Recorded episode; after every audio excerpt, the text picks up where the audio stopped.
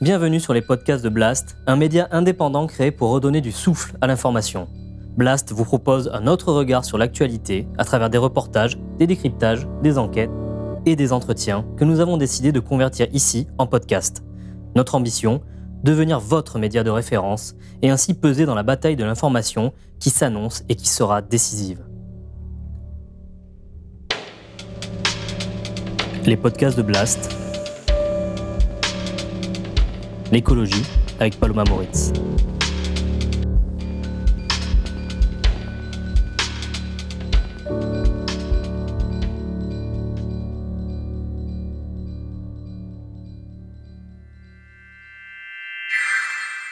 Soit pour des raisons de disponibilité, soit pour des raisons de changement climatique, en fait, on va devoir consommer moins de ces combustibles fossiles qui ont ceux qui ont permis de faire le pouvoir d'achat, euh, la civilisation urbaine, les gens dans les bureaux au lieu de ramasser des patates, etc. Voilà, c'est ça le grand défi de la transition énergétique aujourd'hui. Le nucléaire est dangereux surtout parce qu'on en parle beaucoup. Le mot nucléaire suffit à faire sentir à tout le monde de délicieux frissons dans la colonne vertébrale en pensant qu'on parle d'un truc qui est vraiment très au-dessus de tout le reste en ce qui concerne les emmerdements que ça pourrait nous procurer. Mais ça n'empêche pas en fait de regarder euh, Bah, par abs- les Alors, ça n'empêche pas de regarder. les, les externalités négatives liées On est bien d'accord. On est- le- le- on est bien la gestion des déchets radioactifs. On est bien d'accord, mais je dis juste les- qu'il faut les remettre dans leur contexte. Quelle est votre théorie de l'effondrement, tout simplement?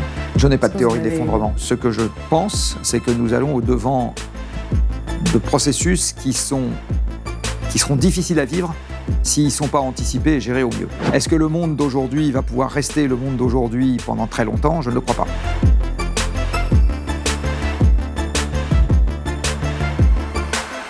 Vous le savez sûrement déjà, la croyance en une croissance infinie dans un monde fini est mise à mal par le dérèglement climatique. L'épuisement des ressources, l'augmentation de la population mondiale repose la question des limites dans un monde qui s'en était temporairement affranchi. Dès lors, comment apprendre à vivre dans un univers contraint Comment peut-on imaginer notre futur énergétique et comment est-ce que la France peut se placer dans ce défi mondial? C'est de toutes ces questions et bien d'autres dont nous allons parler aujourd'hui dans ce nouvel entretien de la rubrique écologie de Blast avec Jean-Marc Jancovici. Jean-Marc Jancovici, bonjour. Bonjour. Merci d'être venu sur le plateau de, de Blast. Alors, euh, vous avez un long CV. Euh, je vais essayer d'être la plus concise possible pour les personnes qui ne vous connaîtraient pas ou qui ne sauraient pas tout. Euh, donc, vous êtes ingénieur, diplômé de l'école polytechnique et de l'École nationale supérieure des télécommunications de Paris. Vous enseignez depuis 2008 à Mine Paris Tech. Euh, vous êtes le concepteur du bilan carbone, euh, qui a depuis été rendu euh, obligatoire pour un certain nombre d'entreprises. Vous êtes cofondateur et co-dirigeant de l'entreprise Carbone 4, donc qui est un cabinet de conseil indépendant spécialisé dans la stratégie bas carbone et l'adaptation au changement climatique. Vous êtes président depuis 2010 du think tank The Shift Project, qui œuvre en faveur d'une économie libérée de la contrainte carbone. Donc le Shift produit des rapports pour éclairer influencer le débat sur la transition énergétique. Et on va en parler, vous travaillez actuellement sur un plan de transformation de l'économie française. Euh, vous avez écrit euh, de nombreux livres sur les questions énergie et climat. Vous êtes surtout connu pour vos talents de vulgarisateur. Euh, énormément de personnes ont compris les grands enjeux du dérèglement climatique grâce à vos vidéos et vos conférences mises en ligne sur YouTube. Et enfin, vous êtes membre du Haut Conseil pour le climat, qui est un organisme indépendant qui a été créé en 2018 euh, par Emmanuel Macron et qui est chargé d'évaluer la politique du gouvernement en matière de climat. Donc, euh, je précise une chose, c'est qu'avec vous, on lance en fait une série de grands entretiens euh, sur euh, les énergies du futur. Donc, c'est un thème qu'on n'a pas encore abordé avec Blast. Donc, on va parler d'énergie, mais aussi de la politique climatique euh, française et de l'organisation de nos sociétés euh, euh, face aux contraintes climatiques. Mais pour commencer, donc une première question sur l'actualité. Ces derniers mois, donc on a vu que les prix de l'énergie, gaz, électricité, carburant ont augmenté en France et dans le reste du monde, essentiellement en raison de la reprise économique due au Covid. Quels sont rapidement pour vous les grands enjeux énergétiques aujourd'hui? Alors, je vais peut-être étonner après cette question, mais ce n'est pas une affaire de prix. En fait, l'énergie, euh, on a un peu tendance à ne pas comprendre qu'on pourrait barrer ce mot et le remplacer par le mot machine. Euh, L'énergie, en fait, c'est la capacité à se doter d'un exosquelette plus ou moins gros, plus ou moins puissant, et qui va nous permettre de démultiplier nos propres capacités. Euh, prenons l'exemple des caméras qui sont en train de nous filmer. Elles ont la capacité à envoyer une image beaucoup plus loin que nous ne pourrions le faire avec notre propre corps euh, en faisant un dessin sur un bout de papier. Euh, elles ont également la capacité à faire porter ma voix très au-delà de là où je pourrais la faire porter simplement en braillant dans la pièce, etc. Donc en fait, l'énergie, c'est ce qui permet de mettre en route des machines, puisque c'est pas nous qui buvons le pétrole ou mangeons le charbon. Ça permet de mettre en route des machines qui sont capables de démultiplier euh, par un multiple extrêmement important euh, la puissance de nos propres muscles. en fait, ça fait maintenant un demi-million d'années que l'humanité est en transition énergétique. Euh, la première transition énergétique des hommes a consisté à domestiquer le feu, il y a très très très longtemps. Alors à l'époque, je ne sais pas si on s'en servait pour faire du bœuf mironton, mais en tout cas, on s'en servait pour éloigner les prédateurs éventuellement chassés. on s'en est servi ensuite pour cuire les aliments, ce qui, d'après ce que j'ai compris, permettait notamment de les débarrasser de leurs parasites. donc ça nous permettait de ne pas tomber malade. Ensuite, on s'est mis à domestiquer toutes les énergies renouvelables. Donc, en fait, les énergies renouvelables sont des énergies très anciennes et pas des énergies très modernes. Euh, L'homme s'est adjoint la force du vent, la force de l'eau et la combustion du bois, bien et la force des animaux de trait, euh, bien avant euh, de s'adonner aux délices du charbon et du pétrole. Et en fait, ce qui a caractérisé l'ère qu'on appelle moderne, les deux derniers siècles, c'est l'arrivée des combustibles fossiles que nous avons réussi à mettre en œuvre grâce à l'invention du moteur à combustion interne et de la machine à vapeur. Donc, en fait, la transition énergétique est un état perpétuel euh, dans, notre, dans notre espèce. Et là, je ne vous ai pas parlé du photovoltaïque et du nucléaire, mais ça s'inscrit dans cette même, euh, dans cette même veine. Les grands enjeux vont être très euh, inédits, on va dire, par rapport à cette évolution, parce que dans tout ce que j'ai évoqué jusqu'à maintenant, en fait, ce que nous avons fait historiquement, c'est d'empiler les énergies les unes sur les autres, en ayant toujours recours, et la dernière énergie à laquelle on a recours est toujours celle qui est la plus performante. Mm. Dit autrement, quand on passe du vent à la force de l'eau, pour les moulins, c'est plus performant. Quand on passe de la force de l'eau au charbon plus, ou au bois, euh, c'est plus performant. Puis au charbon, c'est plus performant. Puis au pétrole, c'est plus performant. Et en fait, depuis le pétrole, les énergies auxquelles on passe derrière sont plutôt des énergies de compensation que des énergies d'augmentation. Le gaz, c'est un peu moins compliqué, un peu plus compliqué, pardon, à manipuler que le pétrole. Le nucléaire, c'est un peu plus compliqué à manipuler que le pétrole. Et euh, l'éolien et le solaire, en fait, c'est un retour aux temps anciens qui sont beaucoup moins puissants, qui ont beaucoup moins de potentiel pour nous aider à faire fonctionner nos machines là, euh, que le pétrole, voire même que le gaz ou le nucléaire. Donc, les grands défis qui se posent à nous maintenant, ça va être de faire en quelque sorte machine arrière sur la performance des énergies qu'on utilise, parce que le pétrole, c'est ce qu'il y a de mieux, c'est dense, ça se transporte partout parce que c'est liquide, il n'y a rien de plus bête à transporter qu'un liquide, c'est très facile à transporter, euh, et c'est très polyvalent euh, comme usage. Donc en fait, la transition énergétique qui nous attend est une transition vers des énergies qui sont globalement moins confortables à utiliser que celles qu'on utilisait avant, moins, moins simples, moins, etc. Et euh, on, va, on, doit le faire à la fois pour une raison de disponibilité des énergies commodes à employer, euh, le pétrole est passé par un maximum de production dans le monde en 2008, en ce qui concerne le pétrole, on va dire, ordinaire, euh, celui qui sort d'un réservoir, euh, une roche imprégnée de pétrole. il nous reste du pétrole de fond de tiroir, le pétrole de schiste et les sables bitumineux, mais c'est moins bien.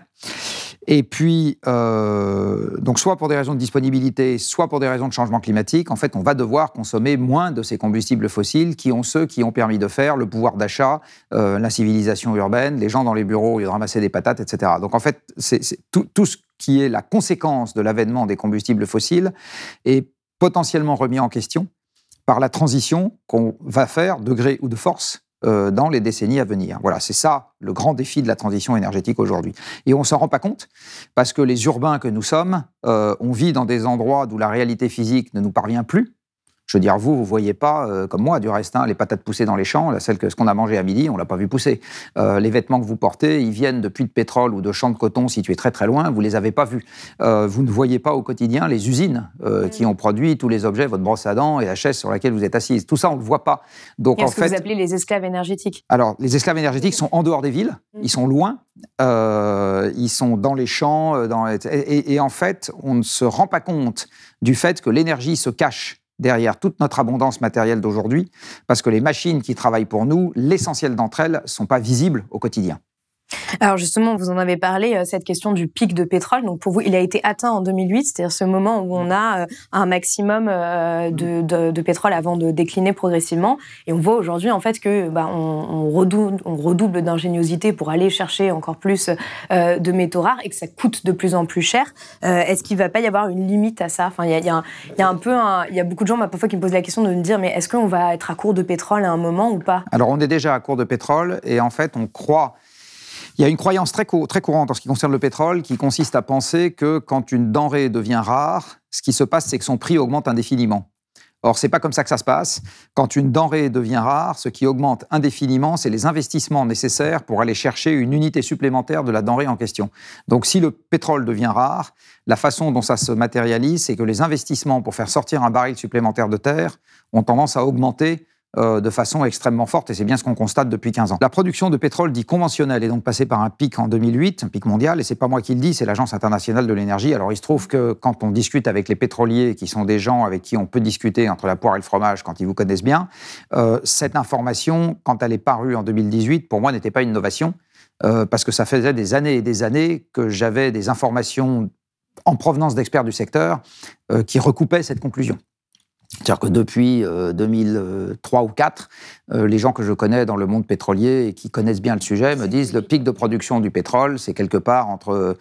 Pour le conventionnel, ils disaient à l'époque, en 1995, ils disaient 2006, ils ne sont pas beaucoup trompés, euh, et tout pétrole, ils disaient 2020, plus ou moins 5 ans, et c'est exactement ce qu'on va avoir aussi. Si ça se trouve, il a été passé en fin 2018, en novembre 2018. Peut-être qu'il sera passé en 2022, j'en sais rien, mais enfin, c'est... Voilà, on est, on est aujourd'hui tout pétrole. Hein. Aujourd'hui, on est à peu près dans les bons ordres de grandeur. Et la raison est très simple, euh, c'est que pour faire du pétrole, il faut cuire à tout petit feu dans les entrailles de la Terre pendant des millions, des dizaines de millions, des centaines de millions d'années, des restes de vie ancienne, euh, à savoir essentiellement des algues et du plancton qui ont vécu dans l'océan. Eh bien là, va commencer la grande cuisine. Les déchets organiques, prisonniers de la roche sédimentaire, la roche mère comme l'on dit, vont mijoter et se transformer en liquide. Le pétrole se forme à 4000 mètres de profondeur. Donc, euh, pour faire du pétrole, la recette est très simple. Euh, c'est un peu plus long pour la daube, puisqu'il faut laisser mijoter pendant quelques centaines de millions d'années. Ce qui veut dire qu'aux échelles de temps qui nous intéressent, qui sont quelques siècles, on va dire, eh bien, le pétrole se consomme un million de fois plus vite qu'il ne s'est formé. Donc c'est évident qu'il ne se régénère pas. Et à partir du moment où on tape dans une ressource qui ne se régénère pas, euh, les mathématiques vous disent que l'extraction fait ça. Voilà, en gros. Donc, euh, si vous remontez suffisamment loin dans le passé, c'est assez facile de voir qu'on n'utilisait pas de pétrole. Si vous allez suffisamment loin dans l'avenir, viendra un moment où on n'en consommera plus du tout. Je ne vais pas vous dire si c'est dans un siècle, deux siècles, mille ans, dix mille ans, mais ça viendra. Et entre les deux, ça passera par un maximum absolu. Ce maximum absolu a été franchi donc en 2008 pour le pétrole conventionnel et est franchi en ce moment, alors euh, l'année avant Covid, euh, etc. Encore une fois, c'est en ce qui concerne les pétroles, enfin le pétrole tout confondu. Alors en, en Europe, la décrue subie du pétrole qu'on consomme a démarré au moment du pic du conventionnel. Parce qu'il se trouve que le non conventionnel, c'est essentiellement un pétrole nord-américain, c'est le pétrole de schiste aux États-Unis et les sables bitumineux du Canada, et ça ne profite que très peu aux zones hors États-Unis et hors Canada. Donc ça a un peu profité à l'Europe, parce qu'il y a eu un peu de répit en ce qui concerne le pétrole qu'elle pouvait importer de zones avec lesquelles elle est en concurrence avec d'autres importateurs, et notamment avec les États-Unis, qui ont toujours été un importateur de pétrole, mais avec le pétrole de schiste, ils en importaient moins. Et donc, euh, l'Europe a eu un répit, mais là, la production de pétrole de schiste, elle a arrêté d'augmenter, elle, se stabilise là à un niveau qui est en dessous du, niveau pré-Covid.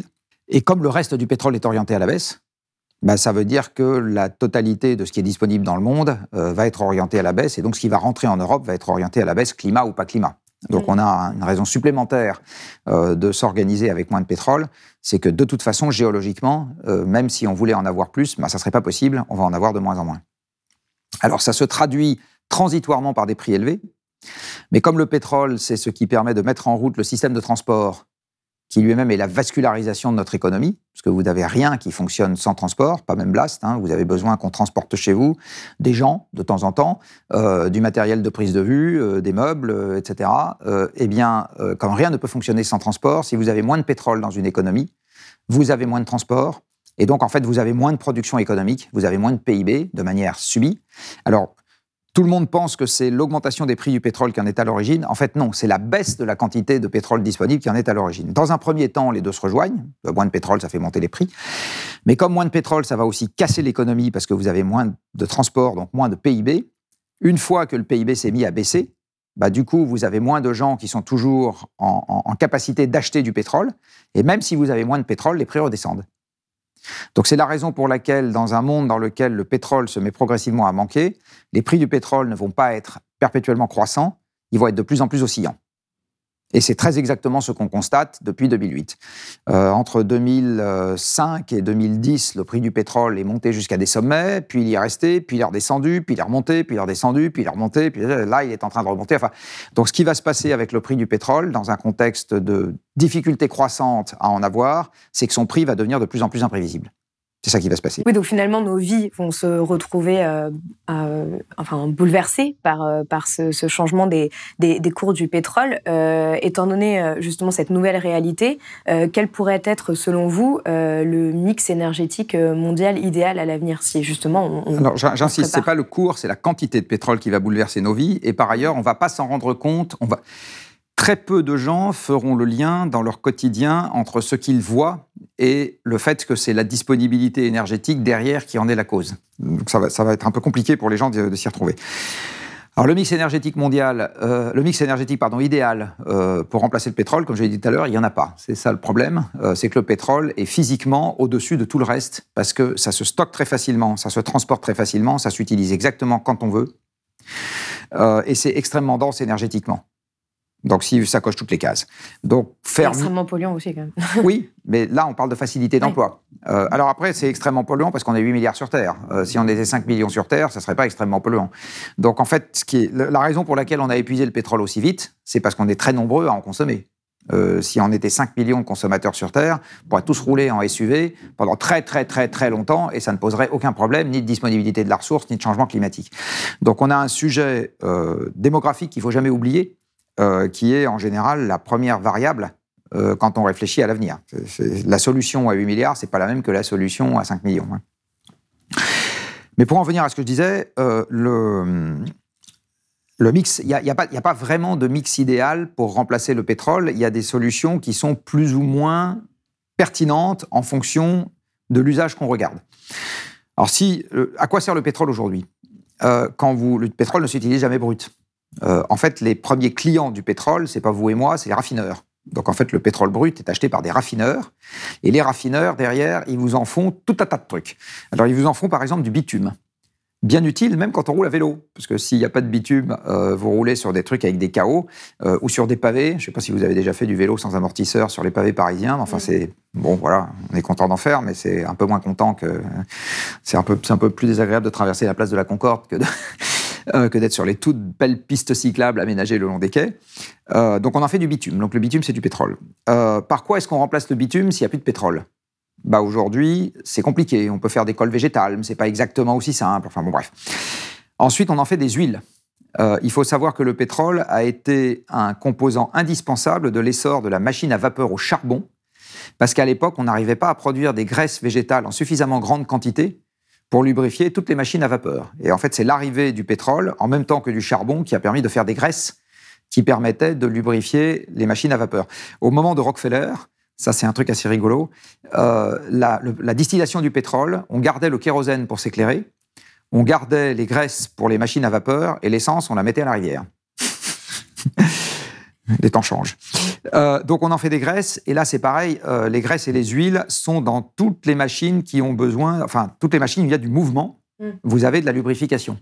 Euh, s'il n'y a plus le pétrole, est-ce qu'on a assez de végétaux pour faire les graisses en question hein? Ensuite, on en fait des carburants. Alors dans les trucs qui brûlent, vous avez essentiellement du fioul lourd, ça c'est pour la marine marchande. Voilà, si on n'a plus de pétrole pour la marine marchande, comment est-ce qu'on la fait avancer? Alors c'est assez facile de nucléariser des bateaux. La preuve, on s'est nucléarisé un sous-marin, pas très gros, un sous-marin. Euh, on peut faire revenir la, marine à la voile. Euh, elle ira beaucoup moins vite. Euh, et puis, elle sera moins pilotable. Et si on la nucléarise, ça introduit des contraintes parce qu'il faut que les ports d'accueil aient les capacités nécessaires pour traiter des bateaux qui ont des réacteurs, ce qui n'est pas exactement pareil que des bateaux qui ont besoin de carburant. Euh, on... Après, on fait du fioul de chauffage. Alors, le fioul de chauffage, ça, c'est assez facile à remplacer. On peut remplacer ça par des pompes à chaleur. Donc, ça, c'est pas trop compliqué. Enfin, techniquement, on sait comment faire. On en fait des carburants pour transport terrestre, donc de l'essence ou du diesel. En fait, le diesel, c'est le même produit que le fioul. Et là aussi, petite anecdote. Une des raisons pour lesquelles le parc français d'automobiles s'est fortement dieselisé il y a quelques décennies, c'est parce que les raffineurs, après la sortie du fioul de chauffage, au moment du choc pétrolier, euh, par le gaz et l'électricité, se sont retrouvés avec des grandes quantités de fuel sur les bras dont ils ne savaient plus quoi faire. Et c'est pour ça qu'on a poussé les constructeurs automobiles à se dieseliser, pour être capable d'utiliser le diesel, qui est le fuel, c'est pareil, le même produit en sortie de raffinerie euh, qu'on produisait toujours, parce que changer une raffinerie, c'est une espèce de gros alambic. Et donc, changer les produits en sortie de raffinerie, c'est, à part casser la raffinerie et la refaire, très compliqué. Donc, c'est très compliqué de, sortir des produits très différents de ceux qu'on sortait avant. Donc, on a le, le fuel, euh, qui sert pour les transports terrestres, on a l'essence qui sert pour le transport terrestre. Entre les deux, on a le jet fuel, le carburéacteur, qui sert pour les avions. Euh, donc ça, par quoi est-ce qu'on le remplace? Pour les transports terrestres, on peut imaginer par l'électricité. Mais pour ça, il faut produire des grandes quantités d'électricité sans émettre de gaz à effet de serre. Alors les gens pensent tout de suite énergie renouvelable, mais en fait, le renouvelable euh, dominant dans l'électricité, c'est les barrages. Pour ça, il faut avoir des montagnes. En France, par exemple, on est au taquet, on ne peut pas équiper. Et en Europe, d'une manière générale, on ne peut pas équiper beaucoup plus de sites que ce qui est équipable. Et les énergies renouvelables comme le vent et le soleil, comme je le disais tout à l'heure, c'est des énergies diffuses, c'est celles dont on est sorti il y a deux millénaires. Et donc, en faire des très grandes quantités d'électricité, on est en train de se rendre compte en ce moment du reste, mais c'était prévisible, c'est pas si simple que ça. Parce que les ordres de grandeur font que c'est vraiment pas simple. Et à côté de ça, donc il y a le nucléaire dont on parlera peut-être, euh, mais c'est pareil, il faut être capable de tenir la cadence euh, pour construire suffisamment de réacteurs pour électrifier euh, le chauffage avec les pompes à chaleur, les voitures avec les, voitures électriques, plus les industries pour se débarrasser du gaz, du fuel et du charbon qu'on utilise dans l'industrie. Donc si on fait le total de tout ça, on va se rendre compte que ça en fait beaucoup, beaucoup quand même des réacteurs nucléaires. Et enfin, pour finir, la fraction la plus légère dans la distillation du pétrole, c'est ce qu'on appelle le nafta. Et ça, ça sert à faire des plastiques et les fibres synthétiques de toute nature. Donc, par exemple, vous, vous êtes habillé en pétrole. Euh, moi aussi, du reste, je dois en avoir un peu sur moi, euh, parce que toutes les fibres textiles synthétiques euh, viennent du pétrole et viennent en particulier donc de la pétrochimie qui est à l'aval. vous voyez, tous ces trucs-là, on peut, pris unitairement, les remplacer par quelque chose. C'est plus ou moins simple. Les ordres de grandeur pour parvenir à garder les mêmes usages font qu'on est plus ou moins confiant dans la possibilité d'y arriver à raisonnablement bref délai. Mais si je fais le total de tout ça, on se rend compte qu'en fait, malheureusement, remplacer le pétrole par autre chose nous conduira nécessairement à consommer moins de trucs et de bidules et de choses au total. Et alors, simplement pour reprendre, du coup, si, si on fait le rapport entre les deux, quel est le, mix énergétique euh, mondial aujourd'hui euh, et vers quoi il devrait tendre, euh, selon vous? Alors, le mix énergétique mondial aujourd'hui, c'est que vous avez en gros un tiers de pétrole, dans le mix mondial. Vous avez un gros quart de charbon, on doit être à 28%, quelque chose comme ça. Alors le charbon sert essentiellement à la production électrique. On a euh, un petit quart de gaz, on doit être à 23% de mémoire. Le gaz sert aussi à faire de l'électricité de l'industrie du chauffage, en gros. Et donc tout ça, tout mouillé, ça fait à peu près 80%. Donc 80% de l'énergie mondiale, c'est des combustibles fossiles. Après, dans ce qui reste, vous avez à peu près 10% de bois, alors qui est déjà plus complètement renouvelable, parce que là-dedans, vous avez notamment du bois de feu qui engendre de la déforestation en Afrique autour des villes ou euh, dans d'autres endroits du monde. Et après, vous avez trois tiers dans les 10% qui restent. En gros, vous avez un tiers hydroélectricité, un tiers nucléaire, un tiers nouvelles énergies renouvelables. Voilà à peu près en quoi ça ressemble. Alors, quel est le mix idéal? Bah, Ça dépend ce que vous voulez. Euh, survivre. si vous voulez survivre longtemps en n'étant pas... Euh, exigeant sur le niveau de consommation, bah, le mix idéal, c'est euh, euh, nucléaire, hydraulique, euh, nouvelles énergies renouvelables, en gros. si vous voulez vivre vite, selon le titre de cet excellent film de Carlos Sora, c'est-à-dire profiter tant que ça passe et puis ensuite on verra bien, le mix actuel est parfait. Il n'y a rien à dire. Donc ça dépend vraiment de ce qu'on veut. Ce qui va être très compliqué à avoir, c'est à la fois le mix euh, qui pue pas, qui pollue pas, et dont on puisse se servir éternellement, tout en gardant le niveau actuel de consommation. Voilà. Celui-là, en fait, il n'existe pas. Oui, c'est ce que j'allais dire. Il est impossible. Celui-là celui est impossible. Alors justement, on va, on va y venir. Vous parliez du nucléaire euh, tout à l'heure. Donc, euh, vous êtes considéré comme un de ces, un de ces fervents défenseurs dans, dans l'opinion publique. bon, c'est pas nouveau. Hein. Il y a énormément de personnes qui alertent depuis des années sur les dangers liés au nucléaire, la vulnérabilité liée aux phénomènes climatiques extrêmes, le problème posé par la gestion des déchets. Donc, on va essayer de, de reprendre tout ça point par point. Mais pour le moment, j'aimerais qu'on reste à une échelle mondiale avant d'en venir à la France. il y a un rapport euh, qui est sorti euh, le 28 septembre euh, du World Nuclear Industry Status Report. donc c'est un peu un rapport de référence qui décrit chaque année l'état de l'énergie nucléaire. Ce rapport décrit le nucléaire comme une énergie un peu en perte de vitesse et de compétitivité. ma première question est simple est-ce qu'on peut vraiment considérer au regard de, ça, je vous donnerai d'autres données après, vous devez sûrement en avoir aussi, est-ce que vraiment le nucléaire, à l'échelle mondiale, peut être une énergie du futur? Euh, alors, je ne sais pas qui édite le rapport dont vous venez de me parler. C'est quel, c'est, quel organisme qui édite ça? C'est un organisme indépendant. oui, en indépendant, ça n'existe pas, ça. Euh, tout, le monde, dépend de gens euh, qui vous payent, qui vous permettent de vivre, etc. Donc l'indépendance, ça, ça n'existe pas. Euh, vous, avez, vous avez le nom ou pas? En l'occurrence, je ne crois pas que le nucléaire soit en perte de vitesse dans le monde aujourd'hui. Il est en perte de vitesse en Europe, ça c'est très clair. Euh, dans le monde, je ne suis pas du tout sûr que ce soit le cas. Alors les pays qui aujourd'hui sont en train d'avancer très vite sur le nucléaire, c'est des pays qui se trouvent à l'est de la France. Mais globalement, euh, les pays de l'Est en Europe ont très envie d'en faire. Donc le, les Américains commencent à avoir envie d'y revenir, les Canadiens aussi. Donc, enfin, oui, je suis pas, je suis pas, pas sûr que je partage le constat qui est que c'est une énergie en perte de vitesse. Ce qui est sûr, c'est que c'est une énergie dont la production en part de l'électricité mondiale a diminué ces dernières années. Ça, c'est absolument certain. Alors, il y a deux événements notables qui en sont à l'origine. C'est l'arrêt du nucléaire au Japon après Fukushima. Mmh. L'arrêt programmé du nucléaire en Allemagne euh, parce que l'Allemagne avait une production nucléaire non, négligeable. La Grande-Bretagne est à la fois un pays qui a un discours très positif sur le nucléaire, mais sauf que comme ils n'ont pas investi euh, dans leurs infrastructures pendant les 30 ou 40 années qui viennent de s'écouler, du coup, ils sont obligés de fermer des centrales en fin de vie, alors même qu'ils aiment beaucoup le nucléaire, euh, et les nouvelles centrales qu'ils sont en train de construire ne seront pas prêtes à temps pour prendre le relais. Donc ils ont une part de nucléaire qui a tendance à baisser dans la production électrique, alors qu'ils adorent le nucléaire. Donc ça, après, tout dépend comment vous comptez le nucléaire. Si vous comptez en part de la production, ça c'est clair que ça baisse. Ça a baissé ces dernières années. C'est en train de remonter légèrement. Alors, dans euh, l'Union européenne, euh, les énergies renouvelables euh, auraient généré, donc en 2020, pour la première fois, plus d'électricité que les centrales atomiques. Oui, sauf que dans les renouvelables, vous mettez l'hydroélectricité qui fait l'essentiel, plus l'éolien, plus le. Mais je ne vois pas pourquoi on séparerait. si on sépare. Non, c'est les renouvelables non hydroélectriques. L'éolien et le solaire? Oui. On fait plus que le nucléaire? Oui en Union européenne euh, Ça, il faudrait. Vous êtes sûr? En 2020 Oui, en 2020. Ah, en 2020, c'est possible. En 2020, c'est possible. Alors, en 2021, ça ne sera pas le cas. Ça m'étonnerait qu'en Europe, globalement, ça soit hors hydroélectricité. Dans l'Union européenne, hein. Donc, pas euh, ces pays. Ah, d'accord, c'est Union européenne seule. Alors, ça, je, En excluant les Anglais? Euh, Il faudrait que je regarde. Ok. je, Joker, parce que je n'ai pas, pas regardé récemment. Ce qui est sûr, encore une fois, c'est que je vous dis, donc, dans la production, ça a baissé. Dans les chantiers, ça a plutôt tendance à redémarrer, euh, le, nucléaire. Et dans les visions à long terme, euh, ça a plutôt tendance à redémarrer encore plus que dans les chantiers. Voilà, donc ça dépend vraiment de ce qu'on est en train de, de ce qu'on est en train de regarder.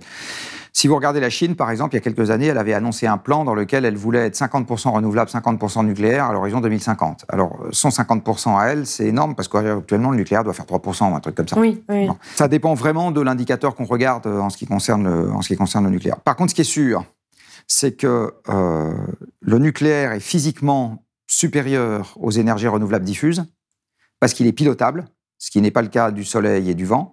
Donc on ne peut pas comparer stricto sensu du nucléaire et de l'éolien ou du solaire, parce que dans un cas de figure, vous avez déjà la fonction de pilotage, dans l'autre, vous ne l'avez pas, il faut rajouter du stockage. Et stocker de l'électricité, c'est compliqué. Euh, c'est difficile à faire. À, oui, c'est un des enjeux des renouvelables. Oui, mais c'est pas sûr qu'on le franchisse. Euh, et par ailleurs, euh, c'est beaucoup plus économe en espace et en matériaux, tout simplement parce que l'énergie nucléaire est beaucoup plus dense euh, donc, pour la mettre en œuvre, vous avez besoin d'artificialiser moins de surface. En gros, pour donner un exemple, vous avez un rapport de 1 à 1000 entre l'espace dont vous avez besoin pour faire du nucléaire et l'espace que vous avez besoin pour faire du solaire à production identique. Qui est la raison pour laquelle on commence à avoir besoin de beaucoup d'espace pour mettre des panneaux. Avec, euh, on a besoin d'aller couper de la forêt maintenant pour aller mettre ce genre de trucs, etc. Euh, et ça demande aussi beaucoup moins de matériaux moins de béton, moins de métal, euh, etc., euh, pour faire du nucléaire par kilowattheure produit pour la même raison, parce que c'est une énergie euh, dense, donc compacte dans sa mise en œuvre. Par contre, ce qui est sûr, c'est que de faire un réacteur, c'est beaucoup plus long que de faire une éolienne. Et c'est beaucoup plus compliqué que de faire une éolienne. Donc, dans la diffusion des énergies renouvelables, on a l'impression qu'on va vite, parce que pour rajouter un objet, ça va assez vite. Mais en fait, si on veut transformer le système dans son ensemble, c'est pas sûr du tout que ça ira plus vite. Alors justement, du fait de ce temps-là, est-ce que ça ne va pas prendre euh, énormément de temps si on veut à terme remplacer euh, pour être dans une énergie euh, qui soit moins consommatrice, enfin moins émettrice de CO2 Si on veut à terme remplacer par exemple les centrales à charbon dans le monde par des centrales nucléaires, est-ce que ça ne va pas prendre trop de temps? Enfin, C'est ce que disent beaucoup par rapport justement à, l'urgence climatique dans laquelle on est. Si, mais ça prendra encore plus de temps de le remplacer par des éoliennes. Donc en fait, on va surtout devoir se passer d'une partie de l'électricité. Si on est sérieux avec le climat, en fait, la première chose qui, va qui doit nous arriver, c'est de se passer d'une partie de l'électricité. Voilà, exactement. Après, euh, dans la vitesse, euh, on ne peut pas, c'est très clair. Euh, Aujourd'hui, des centrales à charbon, pour vous donner un, un ordre de grandeur, vous en avez un peu plus de 2000 gigawatts installés, 2000 milliards de watts. La puissance nucléaire installée en France, c'est 60, pour, toujours pour vous donner un ordre de grandeur. Oui. Donc on a quasiment 40 fois plus de centrales à charbon dans le monde que nous avons de centrales nucléaires en France. C'est clair que de remplacer ça par du nucléaire en 30 ans, c'est même pas, c'est pas envisageable. Euh, il aurait fallu ne pas les construire pour une partie d'entre elles. Euh, et si on avait voulu les remplacer, celles déjà construites, il aurait fallu commencer à s'y atteler il y a 20 ou 30 ans. Donc, on ne va pas y arriver, ça c'est clair. Donc, si on veut tenir l'engagement sur le climat, Mm. que malheureusement, je pense, on est bien parti pour ne pas tenir, euh, si on veut tenir l'engagement sur le climat, euh, il est clair qu'il va falloir se passer d'une partie de l'électricité qu'on produit aujourd'hui. Enfin, en tout cas pour le charbon. Alors, Et il va falloir aller expliquer ça aux Chinois. Alors justement, en parlant des Chinois, euh, les Chinois vont tester euh, leur premier euh, réacteur nucléaire au thorium, donc et avec du sel, des sels fondus à la place de l'eau. Est-ce que déjà vous pouvez nous expliquer rapidement comment ça fonctionne? Parce que Alors- je pense qu'il y a peu de gens qui Alors, comprennent. dans un réacteur normal, ce qu'on a coutume d'appeler le combustible, mais ce qui est une, un abus de langage, parce que ça ne brûle pas. hein. Ce qui se passe dans un réacteur normal, c'est que vous avez des noyaux d'uranium qu'on casse en deux en leur faisant absorber un neutron. Et le fait pour un noyau de se casser en deux libère une grande quantité d'énergie thermique qui va être euh, absorbée par ce qu'on appelle un caloporteur, le porteur des calories, euh, qui en pratique est de l'eau. Donc ce qui se passe, c'est que vous avez des, tubes, euh, des gaines dans un alliage de métal un peu particulier, qui contiennent à l'intérieur des pastilles d'oxyde d'uranium. L'uranium de ces pastilles fissionne, donc les noyaux se cassent en deux, en se transformant en d'autres noyaux, c'est ce qu'on appelle les produits de fission, c'est ça les déchets nucléaires. Et lors de cette opération où le noyau se casse en deux, eh bien, ça communique la chaleur à l'eau qui environne les gaines de métal en question. Alors cette eau, elle est sous pression dans les réacteurs français, c'est pour ça qu'on appelle ça des réacteurs à eau pressurisée ou des REP. Cette eau sous pression qui chauffe va aller communiquer sa chaleur à de l'eau qui n'est pas sous pression, qui va se vaporiser, faire de la vapeur, et cette vapeur va faire tourner une turbine. Voilà. Donc un réacteur nucléaire, c'est une grosse bouilloire compliquée. Dans un réacteur à sel fondu, en fait, le, noyau fissile et euh, la substance qui évacue la chaleur, c'est la même chose, c'est le même bain, et c'est un bain de sel fondu. Donc, des, on appelle ça des sels parce que c'est des, des fluorures de je sais pas quoi. Euh, c'est solide à température ambiante, mais à la température de fonctionnement du réacteur, c'est liquide. Et donc, la fission a lieu au sein même. Donc, vous avez une espèce de grosse marmite, en gros, euh, dans laquelle vous avez à la fois euh, l'uranium ou le thorium euh, qui vont fissionner. Alors, le thorium fissionne pas directement, mais enfin, j'expliquerai après comment ça se passe. Et cette fission dégage de la chaleur qui porte le bain de sel à température élevée. Et cette chaleur, vous allez la récupérer dans le bain de sel en faisant passer de l'eau dans un serpentin qui plonge dans le bain. En gros, c'est comme ça que ça se passe. Donc, c'est pas le sel qui va aller circuler à l'extérieur pour communiquer la chaleur à de l'eau qui se trouve ailleurs. C'est l'eau qu'on fait circuler dans le bain de sel et qui va se, vaporiser euh, pour aller faire tourner une turbine. Alors, les gros avantages de ces réacteurs, ils sont, il y a plein, il y a plein d'avantages à ces réacteurs. Euh, le premier, c'est que ça fonctionne à pression ambiante. À la différence des réacteurs à eau pressurisée où vous avez des canalisations à 120 bars, c'est pour ça qu'on fait tellement attention aux soudures, il faut pas que ça lâche. Euh, là, vous avez quelque chose qui fonctionne à pression ambiante. Le deuxième avantage, c'est que vous avez une sécurité passive, une sûreté passive, qui est si vous avez une fuite dans la marmite qui contient le bain de sel, eh bien, la réaction devient ce qu'on appelle sous-critique. C'est-à-dire que quand vous avez le- le- le- les sels fondus qui fuient, ils fuient en emportant une petite partie de l'uranium ou du thorium qu'il y a dans le bain, et cette petite partie qui s'en va est suffisante pour que la réaction nucléaire s'arrête.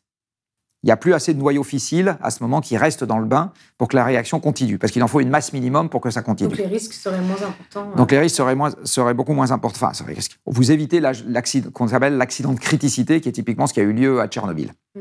Le troisième avantage de ces réacteurs, c'est qu'ils sont capables d'utiliser la totalité de l'uranium qu'on trouve sur Terre et non pas juste une petite partie. Alors, dans l'uranium qu'on trouve aujourd'hui sur Terre, vous avez euh, ce qu'on appelle deux isotopes. C'est-à-dire que c'est le même élément, ça a le même nombre d'électrons, mais il y a un peu plus de neutrons dans un isotope que dans l'autre. Donc il est un peu plus lourd, il n'a pas exact et il n'a pas les mêmes propriétés nucléaires. Donc l'isotope 235, qui est présent à 0,5% de l'uranium, ce qui n'est pas beaucoup, c'est celui qui est fissile. C'est celui avec lequel on peut faire des centrales, voire des bombes. Celui qui s'appelle 238, il a trois neutrons de plus, et lui, sa configuration fait que si vous lui envoyez un neutron dessus, il fissionne pas. Il peut se transformer en plutonium, mais il fissionne pas.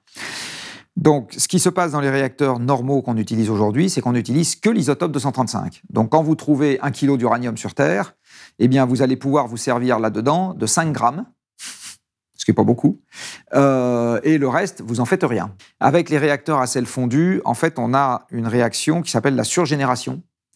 Et la surgénération, c'est que vous mettez aussi l'uranium 238 dans votre réacteur. L'uranium 238 va capturer un neutron, parce que la fission provoque des neutrons, donc il y en a qui se baladent un peu partout, se transformer en plutonium 239 qui lui fissionne. Donc en fait, vous allez fissionner l'ensemble du combustible, vous allez fissionner l'ensemble de l'uranium, en une fois ou en deux fois, alors que dans les réacteurs qu'on utilise aujourd'hui, ils ne sont pas faits pour ça. Donc du coup, quelle est la différence avec le thorium justement? Parce que là, thorium, c'est pareil. La Chine veut utiliser du thorium elle en veut disant utiliser les deux. y a plus de ressources elle veut utiliser, Elle veut utiliser les deux. Alors, sauf que la différence, c'est qu'elle a du thorium sur son sol et qu'elle n'a pas d'uranium. Euh, alors le thorium, ça marche comme l'uranium 238, c'est pareil. C'est-à-dire que le thorium, il absorbe un neutron et à ce moment, il devient fissile. Il se transforme en uranium 233 qui est fissile. Donc c'est exactement le même principe que l'uranium 238. Et du thorium, il y en a un peu plus que de l'uranium sur Terre, il est quatre fois plus abondant. Alors l'uranium, il n'y en a pas beaucoup, le thorium, il n'y en a pas beaucoup non plus. Mais c'est suffisant, euh, si on utilise tout le thorium, pour que ça fasse quand même beaucoup euh, de réacteurs nucléaires qu'on peut faire fonctionner avec ça, beaucoup plus qu'aujourd'hui. Donc c'est ça l'intérêt. Alors la Chine aujourd'hui, ils sont en train en fait d'essayer tout ce qui leur tombe sous la main. Euh, la Chine a acheté des EPR à la France. En fait, c'est juste pour être capable de voir comment ça marche, de bien les décortiquer et de refaire la même chose chez eux. Les mmh. Chinois sont tout aussi intelligents que nous.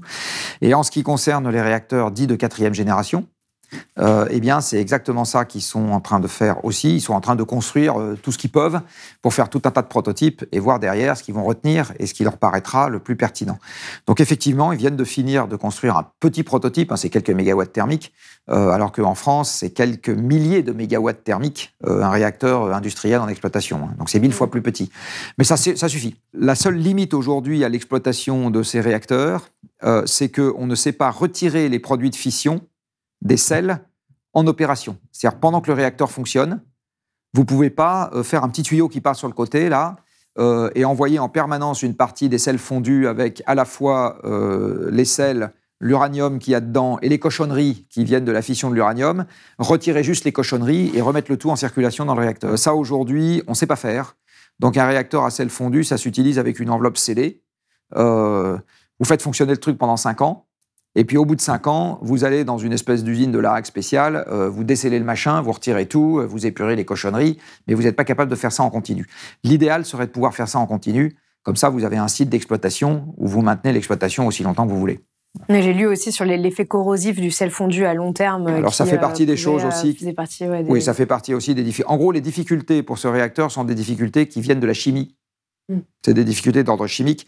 C'est pas des difficultés qui sont d'ordre euh, euh, technologique pour en faire un qui marche quelques années. Ça, on sait que ça marche. Alors justement, on parle euh, d'innovation. Donc, euh, donc il, y a, peu de temps, Emmanuel Macron a annoncé son plan pour la France en 2030 et notamment, il a annoncé vouloir investir un milliard d'euros dans des petits, des petits réacteurs nucléaires, donc qu'on appelle les small modular reactors.